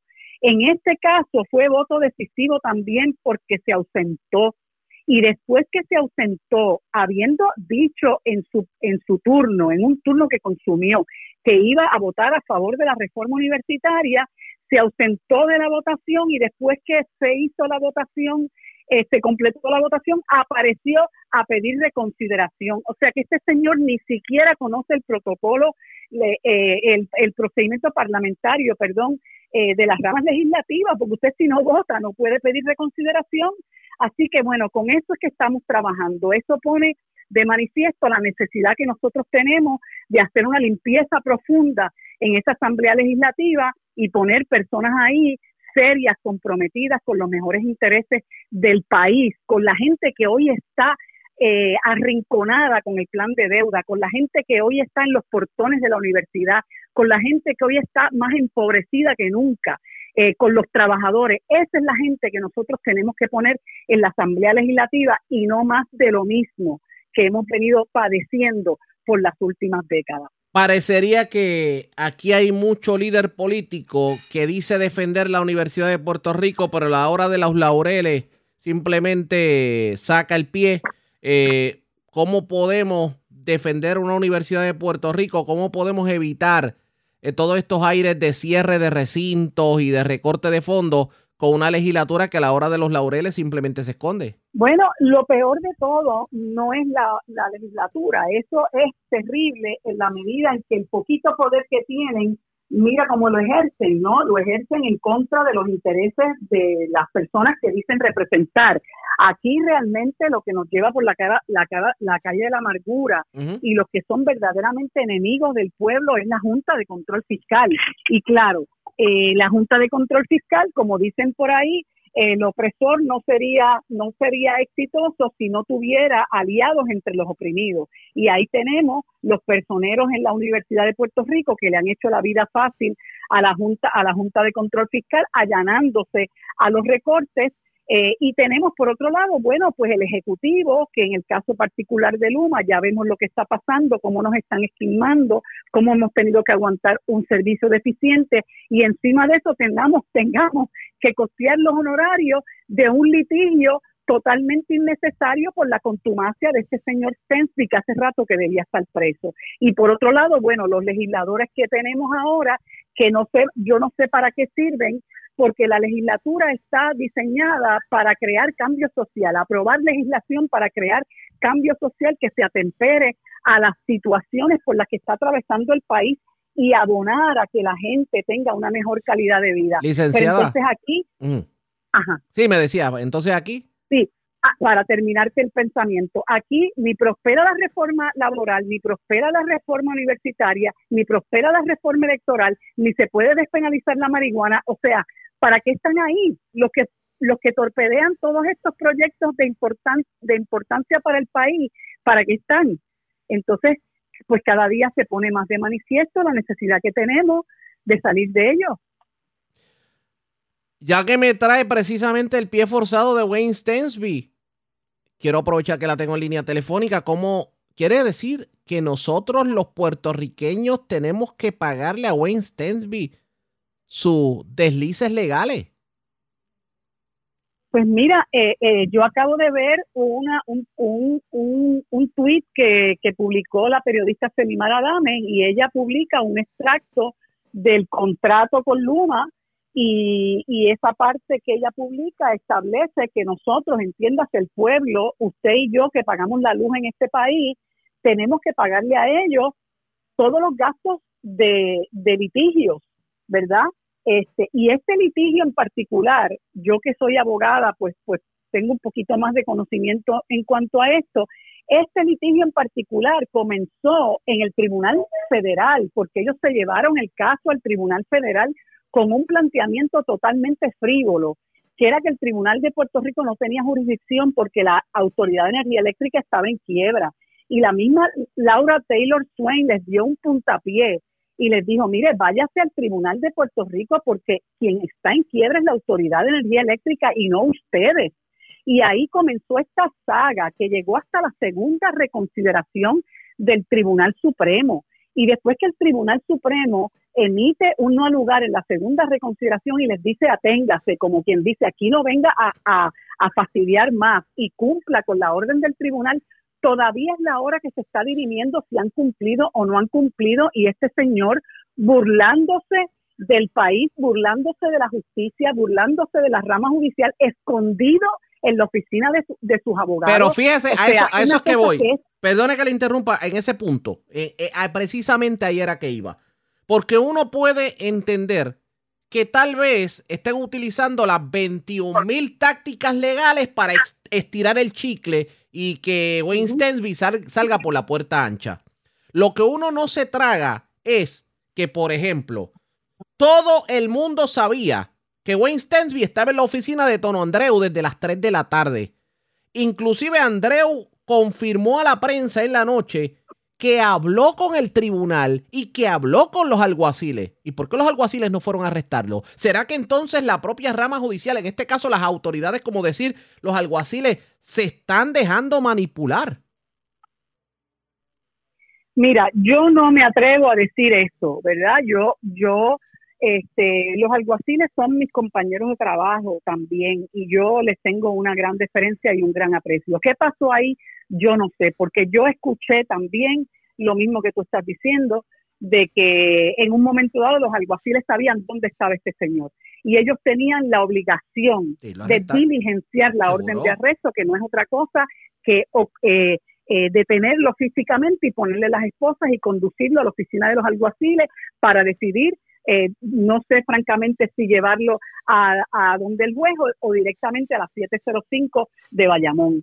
Eh, pero, pero eso también pone de manifiesto que aquí realmente no somos todos iguales ante la ley, porque una persona que se mete en, en, en terreno ajeno y se lleva un racimo de plátano, termina con una fianza de 10 mil dólares que obviamente no la va a poder pagar, y tú tienes a este truán ¿verdad? Este, de, de, fugitivo, burlándose del país y luego de que el juez pone en suspenso la orden de arresto para que los se reúnan y determinen particularmente los de la Cámara si tienen todos los documentos, eh, él sale cual, cual Mondo y Lirondo a dar unas palabras y a decir que él está luchando por el, un servicio más ágil y eficiente para nuestro país, pero ¿cuánto más nosotros vamos a aguantar de que se burlen de nosotros de esa forma. Y tienes un, gobernador que se han convertido en abogado de Luma y dice eh, también con la boca de comer que los jugosos sueldos que se ganan los ejecutivos de Luma no son relevantes. Pero ¿cómo no van a ser relevantes si estos, estos, eh, eh, eso lo estamos pagando nosotros? Y esos salarios podían ser utilizados también para personal que hoy está cruzado de brazos en otras agencias subutilizados, gente personal diestro que son celadores de línea, eh, que, que, tú debes saber eh, todo lo que conlleva tener una preparación de celador de línea, gente que arriesga su vida y están hoy montados haciendo trimmer, sentados cruzados de brazos, no hay taller para ellos, una afrenta, una falta de respeto es lo que hay aquí. No está fácil, de hecho, yo no quisiera tener que utilizar la frase del fenecido charcacho, pero como decía, maldita sea la justicia. Respiremos profundo.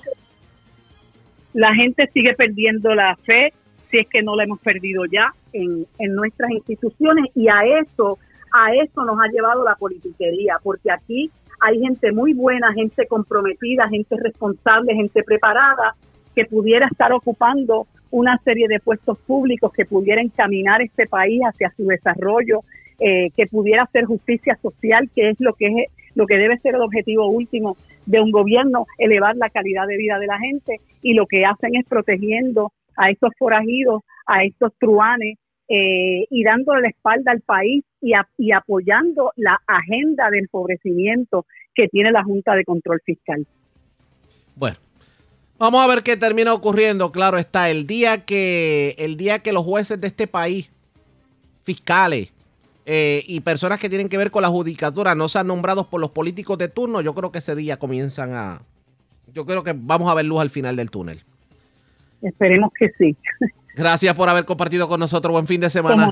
Gracias. La licenciada María de Lourdes Guzmán a la pausa. Regresamos a la parte final del noticiero estelar de la red informativa.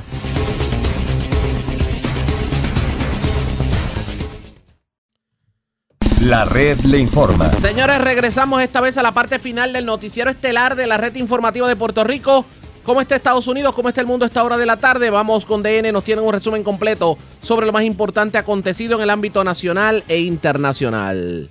Estados Unidos y China se comprometieron a trabajar juntos para reducir las emisiones de gases de efecto invernadero durante la próxima década. El embajador climático de Estados Unidos ante Naciones Unidas, John Kerry, hizo el sorpresivo anuncio en la conferencia de la ONU sobre el cambio climático conocida como COP26 que se está desarrollando en la ciudad escocesa de Glasgow.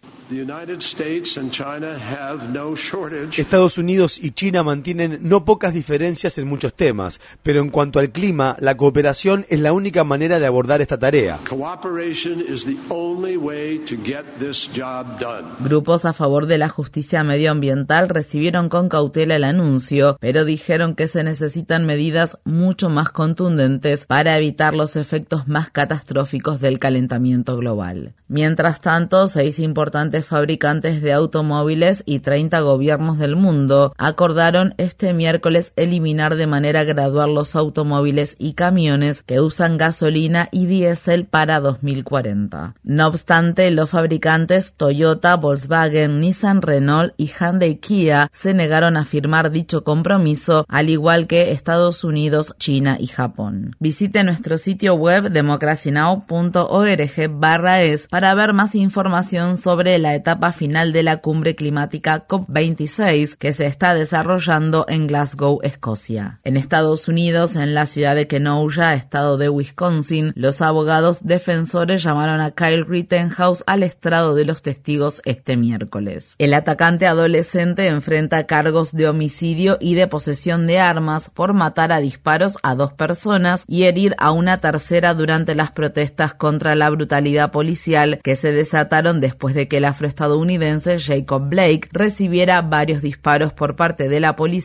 en agosto de 2020. Rittenhouse rompió a llorar mientras estaba en el estrado. Durante el interrogatorio, el adolescente admitió haber usado fuerza letal, pero afirmó que lo hizo en defensa propia y que no tuvo la intención de matar a sus víctimas. Mientras tanto, el juez del juicio, Bruce Schroeder, sigue causando polémica tras haberse puesto varias veces del lado de la defensa y criticar a los fiscales por hacer preguntas que, según él, eran inapropiadas. En otro momento, el desarrollo del juicio tuvo que interrumpirse porque el teléfono celular de Schroeder comenzó a sonar.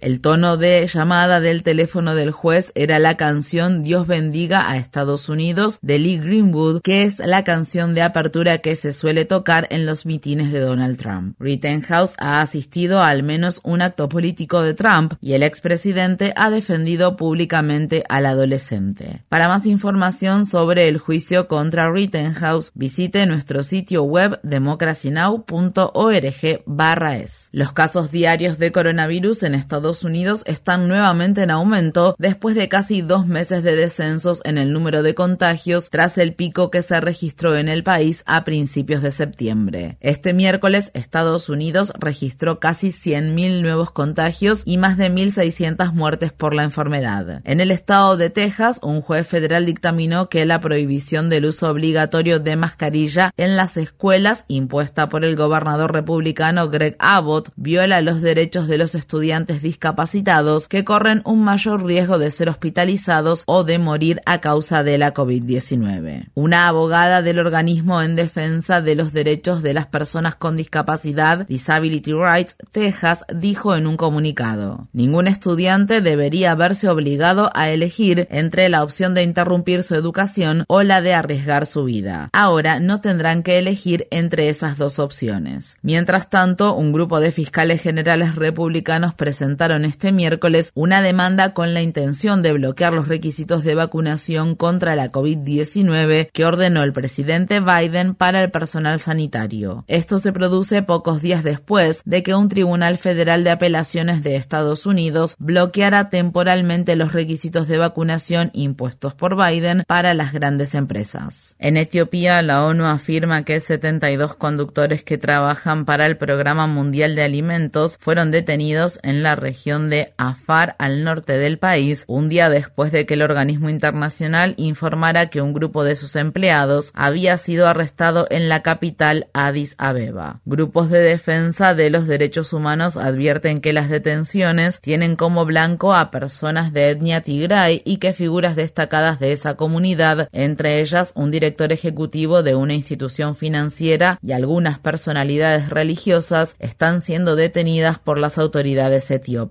Esto se produce después de que el gobierno de Etiopía declarara el estado de emergencia en medio de una creciente crisis humanitaria y ante los temores a que el conflicto en Tigray derive en una guerra total. En Sudán, un tribunal ordenó a los proveedores de Internet del país que restablezcan el servicio que ha estado inactivo desde el golpe de Estado militar perpetrado el 25 de octubre. Mientras tanto, la principal coalición política de Sudán ha rechazado negociar con los líderes militares responsables del golpe. Estas fueron las palabras expresadas por un portavoz de Fuerzas de la Libertad y el Cambio, un grupo que se formó en 2019 durante el levantamiento popular que provocó el derrocamiento del presidente Omar al-Bashir. Se están cortando los servicios de Internet para ocultar la inmensa cantidad de violaciones de carácter legal y humanitario que se están produciendo. Queremos recalcar que no conversaremos con los militares. Nuestra posición es sumamente clara. No habrá negociaciones ni compromisos con los responsables del golpe de Estado.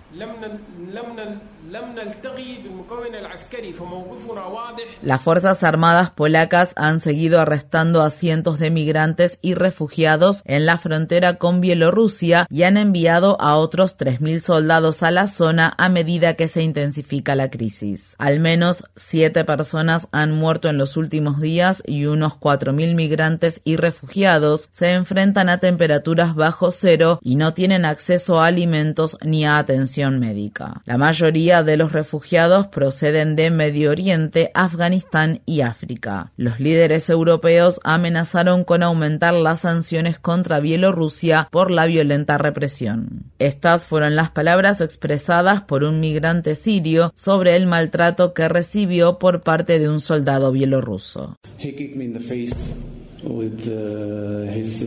Me dio una patada en la cara, así que me desmayé durante un par de minutos. Me quebró la nariz y me rompió un hueso de la cara y mis ojos están muy hinchados.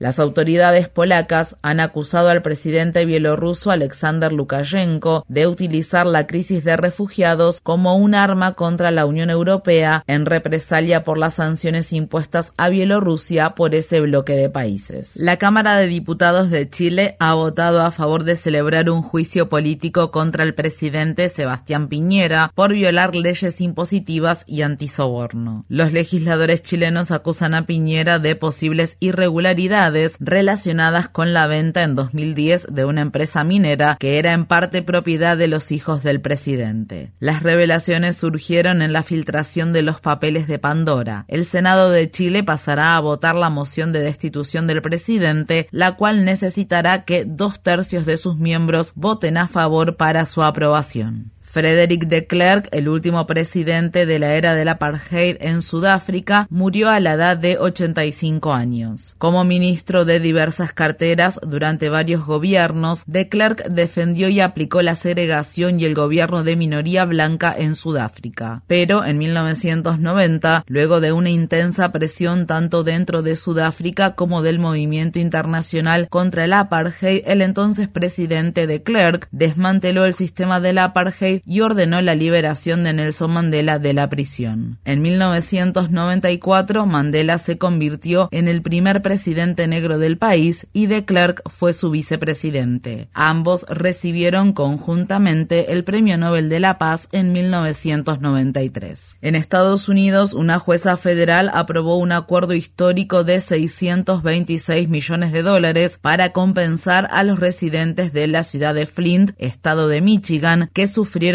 intoxicación por plomo por consumir el agua supuestamente potable de esa localidad. En 2014, el gerente de emergencias no electo de Flint, designado por el entonces gobernador Rick Snyder, cambió el suministro de agua de la ciudad al río Flint como una medida para ahorrar costos. La medida se relacionó con al menos 12 muertes y una intoxicación generalizada por plomo en los residentes, incluidos menores, en una ciudad cuya población es afroestadounidense en su mayor parte. El acuerdo pone el dinero a disposición de todos los menores de Flint, de los adultos que puedan demostrar haber sufrido lesiones por el agua contaminada con plomo, así como también de algunos dueños de negocios y de las personas que hayan pagado las facturas del agua contaminada. La red le informa. Bueno, señores, enganchamos los guantes. Regresamos el próximo lunes a la hora acostumbrada, cuando nuevamente a través de Cumbre, de Éxitos 1530, de X61, de Radio Grito y de Red 93, que son las emisoras que forman parte de la red informativa, le vamos a llevar a ustedes resumen de noticias